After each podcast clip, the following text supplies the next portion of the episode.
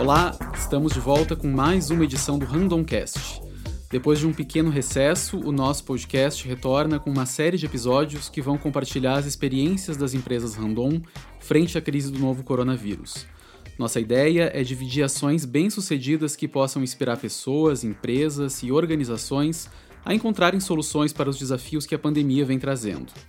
As empresas Randon divulgaram nesta quinta-feira os resultados do primeiro trimestre deste ano, em que já começaram a aparecer os primeiros sinais da crise causada pelo novo coronavírus. É sobre isso que nós vamos conversar hoje, sobre sustentabilidade nos tempos de pandemia.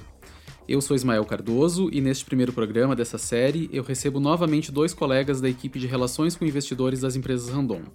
O gerente de RI Finanças, Esteban Angeletti. Esteban, obrigado por estar aqui no podcast novo. Obrigado, Isma, pelo convite. E também o business partner corporativo Davi Bacichetti. Davi, bem-vindo de volta ao Randomcast. É um prazer sempre estar com vocês. Legal, gente. Vamos começar. Eu queria perguntar para o Esteban, antes da gente falar é, mais especificamente sobre os resultados do primeiro trimestre do ano, é, essa é uma oportunidade de contar como é que as empresas Randon estão enfrentando esse momento e o que tem sido feito para reduzir os impactos da crise da Covid-19. Ótimo, Isma. É, de fato, assim, nós acreditamos né, que é possível ter um equilíbrio primeiro entre conciliar os cuidados com a saúde e com a economia ao mesmo tempo, né? Seja economia local, seja economia global. A gente tem visto muita polarização, né, nas discussões, nas mídias, é, sobre ser um ou outro, né? E na verdade nós acreditamos que é possível sim levar os dois ao mesmo tempo, cuidar dos dois ao mesmo tempo, é, tendo claro um bom planejamento e uma boa execução. E nós acreditamos que que isso é viável, né? É, com relação a como a Randon tem enfrentado é, esse, esse, essa situação, é, eu quero é, destacar aqui cinco pontos, né? Três mais ligados especificamente à pandemia e dois que são já características da Randon, mas que se mostram ainda mais relevantes no momento de crise como o que a gente está vivendo agora, né? É, com relação aos aspectos da pandemia, primeiro preciso ressaltar aqui, né? Nós tivemos uma resposta bastante rápida, até porque temos uma unidade da Frasle na China que começou a viver os primeiros sintomas aí da pandemia ainda em fevereiro. Então a gente aprendeu muito com a situação lá, como como foi a resposta lá. É, na mesma época nós reativamos nosso comitê de contingência e de lá para cá fizemos todas as medidas que que tem na, que aparece na mídia, que está bastante divulgada para a gente conseguir preservar a saúde dos nossos funcionários, a saúde da comunidade. E mesmo agora, na retomada das atividades após as férias coletivas, nós adequamos todos os nossos processos para que a gente possa fazer uma retomada segura, sempre preservando a saúde do nosso funcionário. O segundo aspecto é em relação à nossa atuação junto à comunidade. Nós fizemos diversas doações, por exemplo, eh, doamos mais de 50 mil frascos de álcool em gel para os caminhoneiros, né, que são é, quem está aí na linha de frente distribuindo os produtos que são essenciais nesse momento. E também adequamos alguns processos para poder fabricar é, EPIs e componentes para respiradores. Né? Além disso, é preciso ressaltar aqui a questão da oportunidade de acelerar a mudança no momento de crise. Né? A crise, de fato, nos traz diversa, diversas oportunidades e acelerar a mudança é um desses. Né? A gente volta a olhar para a otimização de processos que são é, comuns a todas as empresas, processos corporativos. É, algumas, alguns exemplos nós fizemos em 2015, 2016 e se mostraram perenes, né, mesmo depois da crise daquela época. E nós acreditamos que nesse momento aqui também a gente vai encontrar novas oportunidades que vão se mostrar aí perene, né, permanentes mesmo no pós-pandemia. Os outros dois aspectos que são ligados à, à característica de Randon, é, quem nos acompanha um pouco mais de tempo já conhece, né, nós temos uma gestão é, bastante conservadora no ponto de vista de caixa, né, de liquidez, e no momento como, como de crise que a gente está vivenciando agora, isso é ainda mais valorizado, né? É, então nós temos de fato uma posição bastante sólida e um baixo endividamento, né? E por fim a nossa estrutura diversificada de negócios, né? Nós, quem, é, quem nos acompanha um pouco mais de tempo conhece já que nós temos as três divisões de negócio, que é a montadora, autopeças e serviços. É, mas o que talvez pouca gente saiba é que os nossos produtos são bastante diversificados, né, e contribuem de maneira diferente para a geração de receita. Por exemplo, nenhum produto corresponde a mais do que 40% da receita líquida consolidada, né? Em termos de setores, nós também estamos presentes em todos os setores.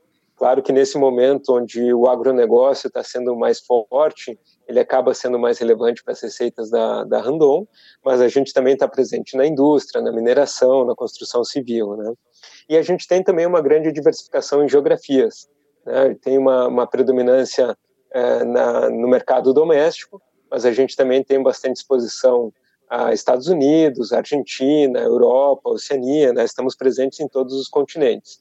E isso acaba trazendo uma resiliência bastante grande para o nosso negócio. Né? Perfeito. É, Davi, levando em conta todas essas, essas ações que a, que a Randon tomou, aí a, a gente teve um agravamento da crise do coronavírus a partir da segunda quinzena de março. Como é que o coronavírus desafiou os números desse primeiro trimestre? É, o que, que os resultados que a empresa divulgou nessa quinta-feira mostram? Obrigado pela pergunta, Isma. Uh, bom, para contextualizar o que aconteceu no primeiro trimestre, é sempre legal a gente resgatar é, os últimos meses, né, é, antes desse trimestre, que é basicamente o quarto tri do ano passado. É, no último podcast que a gente é, conversou aqui, é, nós mencionamos a Fenatran, né, e todo aquele período positivo em que o nível de vendas que a gente teve ali no último trimestre do ano passado garantiram um primeiro trimestre para 2020, até um pouco mais, né, é, de bons volumes, ou seja, uma carteira de produção bastante consistente. E quando a gente olha o resultado dos meses de janeiro e fevereiro, a gente já observava esse crescimento, né, no mesmo no comparativo com os mesmos meses do ano passado, né, tanto janeiro quanto fevereiro é, vinham com, com, os números com as receitas crescentes é, e o mês de março até a primeira quinzena também estava nessa batida, né? É, só que aí sim, a partir da segunda quinzena, a gente já começou a ter os efeitos da pandemia, né? Mais precisamente no nosso negócio foi no dia 23 de março, é, que a gente teve, é, entrou em férias coletivas aqui, aqui na maior parte das nossas operações, e o país como um todo é, também acabou paralisando, né? Entrando em lockdown e tendo um, um isolamento social é, mais severo, né? E com isso, é, a gente notou, obviamente, queda nos volumes de mercado, é, e, com, por consequência, também queda das nossas receitas. Né? A gente sempre é, destaca né, que o primeiro trimestre é um trimestre que tem sazonalidade, né? janeiro e fevereiro tem efeito de férias e carnaval, e o mês de março usualmente é o mês mais forte, é o mês que dá o tom para o restante do ano. Né? E nesse ano, é, particularmente, a gente teve esse efeito negativo. Então, a gente vinha numa crescente né, de diversos meses aí, de crescimento de receitas, e aí o mês de março já apresentou uma queda por conta da, da pandemia, né?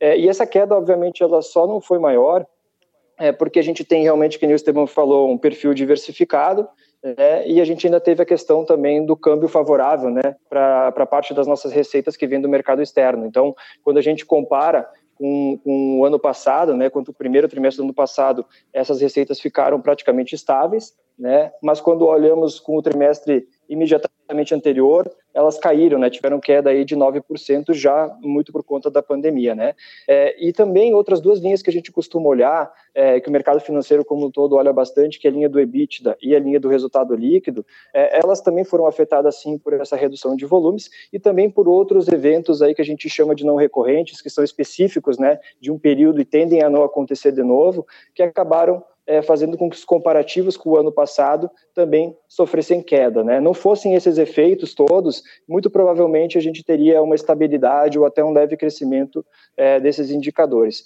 Até para quem quiser é, conhecer um pouco mais esses indicadores, as análises que a gente fez, a gente convida que acesse o nosso site de RI, né, ri.random.com.br, e aí tem uma série de materiais, tem até a própria MP3 da nossa audioconferência, que traz todos esses contextos aí, e a gente está sempre aberto a responder perguntas e tirar dúvidas de, de quem tiver interesse. Perfeito, Davi. Uma coisa importante é que a gente já está em junho aí, então já dá para ir sabendo, sentindo o tom de como é que vão ser esses próximos meses aí, esse próximo trimestre, né? Como é que o mercado, Estevão, deve ir reagindo perante essa crise? É, ainda é, é cedo para poder afirmar como é que vai ser o restante do ano, mas como, como você comentou, Isma, é, com relação ao segundo trimestre, a gente está tendo já algumas indicações de mercado. A questão é que, para nós, né, na nossa leitura, segundo trimestre ainda é um período de acomodação. Né? Tanto nós, empresas Randon, quanto os nossos clientes e fornecedores estão tomando ainda medidas é, para passar esse período de incerteza. Então, isso não nos permite avaliar se uma possível queda na demanda decorre efetivamente de uma confiança menor e os nossos clientes investindo menos, ou decorre de seus ajustes de estoques, né? Então a gente entende que é preciso deixar passar esse segundo trimestre e, e, e esse período de acomodação, como a gente vem falando, para depois sim ter uma avaliação do que, que vai ser a, o restante do ano, né? A demanda para o ano, né? E como eu comentei, da mesma forma que, que os clientes, os fornecedores estão fazendo ajustes, a Randon já começou a fazer esses ajustes ainda no, no final do primeiro trimestre, em março, e em boa parte de abril também, para enfrentar esse período de incerteza que vem pela frente. Né? Eu vou fazer uma provocação para o Davi, porque é um momento muito de incerteza mesmo, né? Como o Esteban, o Esteban disse, e te fazer um, essa provocação de quais são as perspectivas do setor para o ano, assim, como é que uh, vocês avaliam que, que deve reagir? É, Isma, essa é, uma, é a pergunta que a gente brinca, que é a pergunta de um milhão de dólares, né? Porque, é, realmente, como o Estevam falou, primeiro a gente tem que entender como o mercado vai se acomodar, como ele vai, é, é, como as empresas vão enfrentar, né? E vão sair dessa crise, ou vão começar a saída dessa crise. É, então, hoje a gente olha muito mais para uma perspectiva macro do que micro, né? Ou seja, a gente tenta entender como o país vai estar, ou como os indicadores macro vão estar, e depois como isso afeta o nosso negócio, né? E quando a gente olha assim os principais indicadores que e aí dentre eles está PIB, safra, próprio câmbio, né? Os índices de confiança, é, a gente tem é, cenários bastante distintos aí, né? Talvez o mais positivo de todos aí seja a safra, que a gente, como o Esteban comentou, a parte do agronegócio ela é relevante não só para Randon, mas para o país como um todo, e a gente vai ter uma safra recorde esse ano, e também tem a questão de câmbio para quem exporta, né? Então, esses dois pontos devem, devem ser positivos, no sentido de, de, de, beneficiar os negócios, mas na outra ponta, quando a gente olha PIB, quando a gente olha confiança, o próprio índice de, de, de desemprego, é, tudo isso deve ser afetado é, de maneira bastante importante é, em 2020, né? Então, é, se por um lado a gente tem alguns é, alguns pontos, né, que, que nos ajudam, vão ter outros que vão ser é, bastante negativos, né? Então, é, um cenário muito difícil, é um cenário que a gente nunca viveu. Então, para ter alguma perspectiva e poder é, falar de algum de números mais é, relativos a, a, volumes realmente de caminhões, de semi-reboques, é só é, esperando alguns meses aí para frente para a gente poder ter essa visibilidade. Eu ouvi um pouco de vocês, assim, vocês já trabalham há bastante tempo uh, nesse setor, né? Já vivenciaram outras crises, já passaram por outros momentos difíceis, assim, mas essa crise tem alguma coisa de muito diferente, né? O que que o que é diferente agora para crises anteriores que vocês viveram?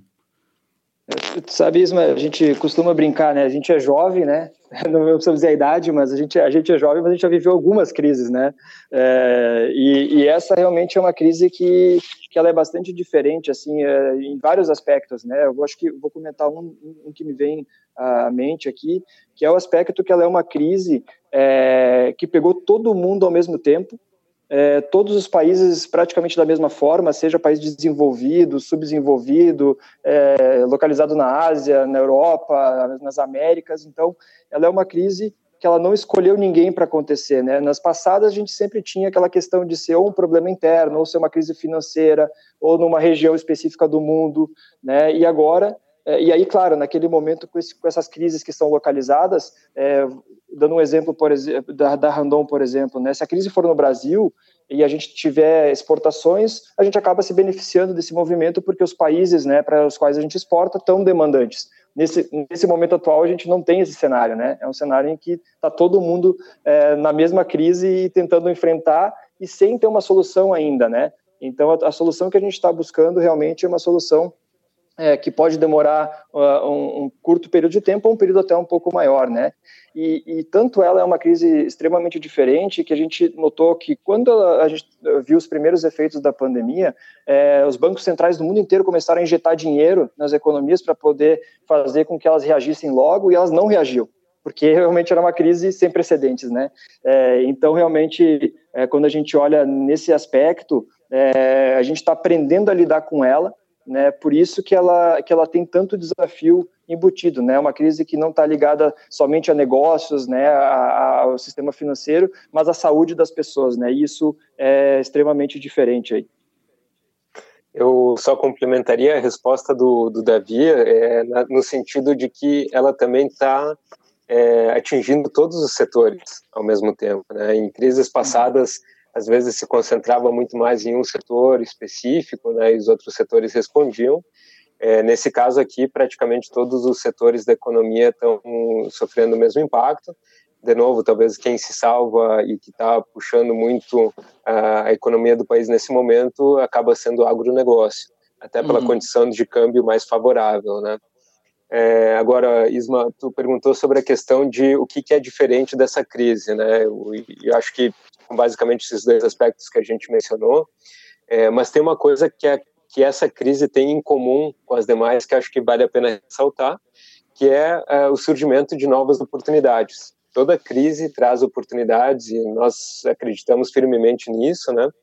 É, e alguns exemplos disso são, de novo, né, a gente ter a possibilidade de olhar para dentro e buscar novos ganhos de eficiência dentro dos nossos processos.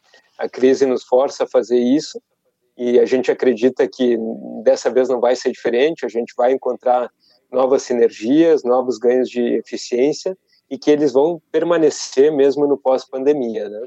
E novas oportunidades de negócio também.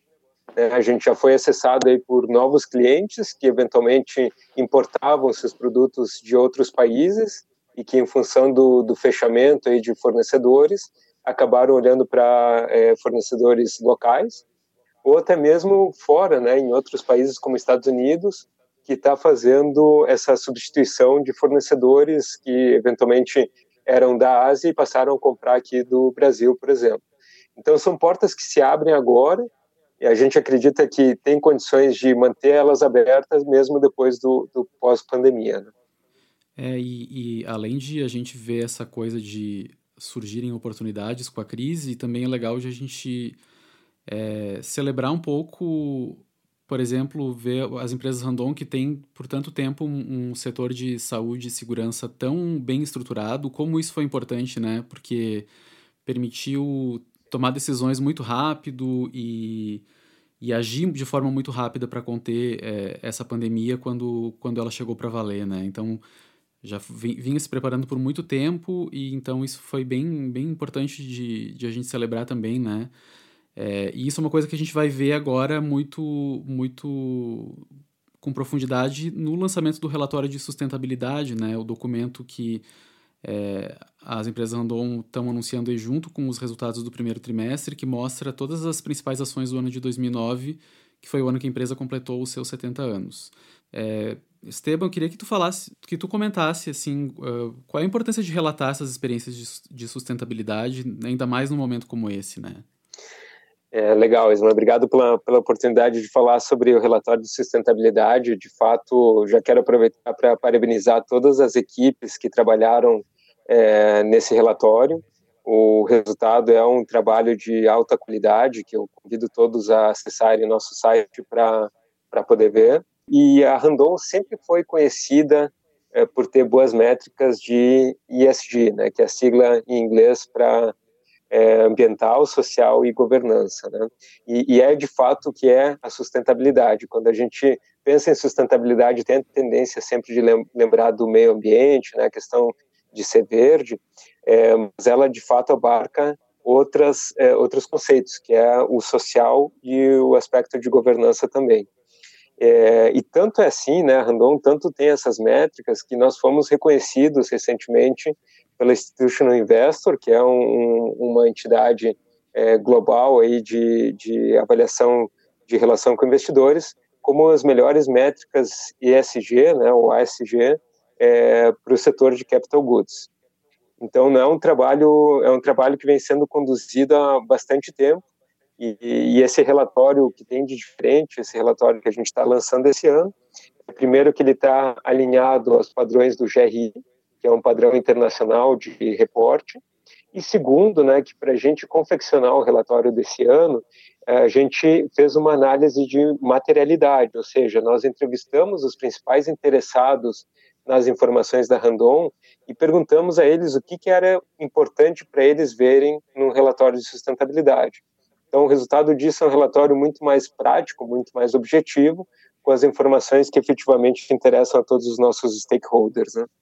Muito legal. É, queria aproveitar que tu comentou sobre essa boa posição no ranking aí nas métricas de ESG. Não foi só isso, né? Queria parabenizar Davi, o Esteban, é, tiveram uma excelente colocação nesse ranking da, da Instituto Não Investor. É, os dois aparecem no top 3 dos melhores profissionais de relações com investidores da América Latina. É, além disso, também o CEO das empresas Randon, Daniel Randon, alcançou a segunda posição entre os líderes empresariais de melhor desempenho da América Latina. O CFO Paulo Prignolato ocupa a primeira posição entre os melhores CFOs na categoria de Capital. E as empresas random aparecem no ranking também em outras categorias é, por causa dessas, dessa atuação no relacionamento com investidores. Além do, das métricas de ESG, também aparece nas categorias Programas de Relações com Investidores, Equipe de RI e Dia dos Analistas. Então, parabéns, Davi, parabéns, Esteban, parabéns aí para toda a equipe de, de RI pelo, por ter alcançado esse, essa, essa, esse reconhecimento né, pelo bom trabalho desenvolvido nos, últimos, nos últimos tempos. Muito obrigado, Ismael. É, de fato, assim, para nós é uma felicidade muito grande, não pela premiação em si, mas sim por saber que a gente está na direção certa. Esse reconhecimento do mercado, que é bastante importante, nos dá o, o reforço da gente seguir nessa direção. E já aproveito agradecer primeiro a toda a equipe da Randon.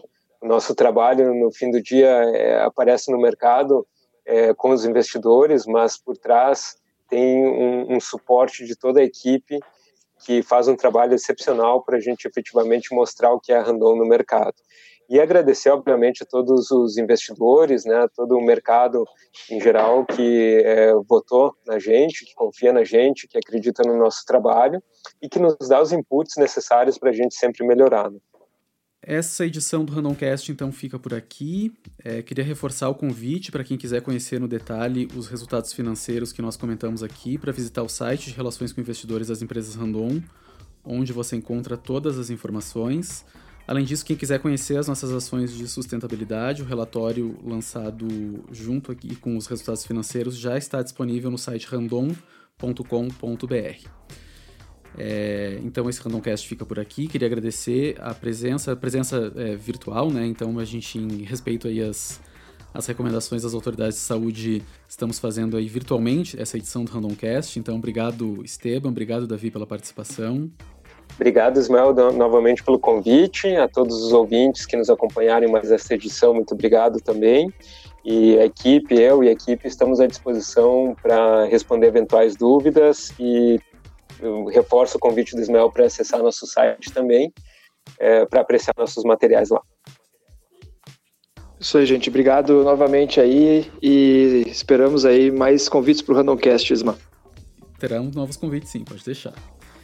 É, queria aproveitar aí para fazer aquele convite que se você curtiu esse podcast, quiser seguir acompanhando nossos episódios, fica o convite para clicar e seguir e compartilhar com os amigos. O Randomcast fica por aqui a gente se vê na próxima. Até lá!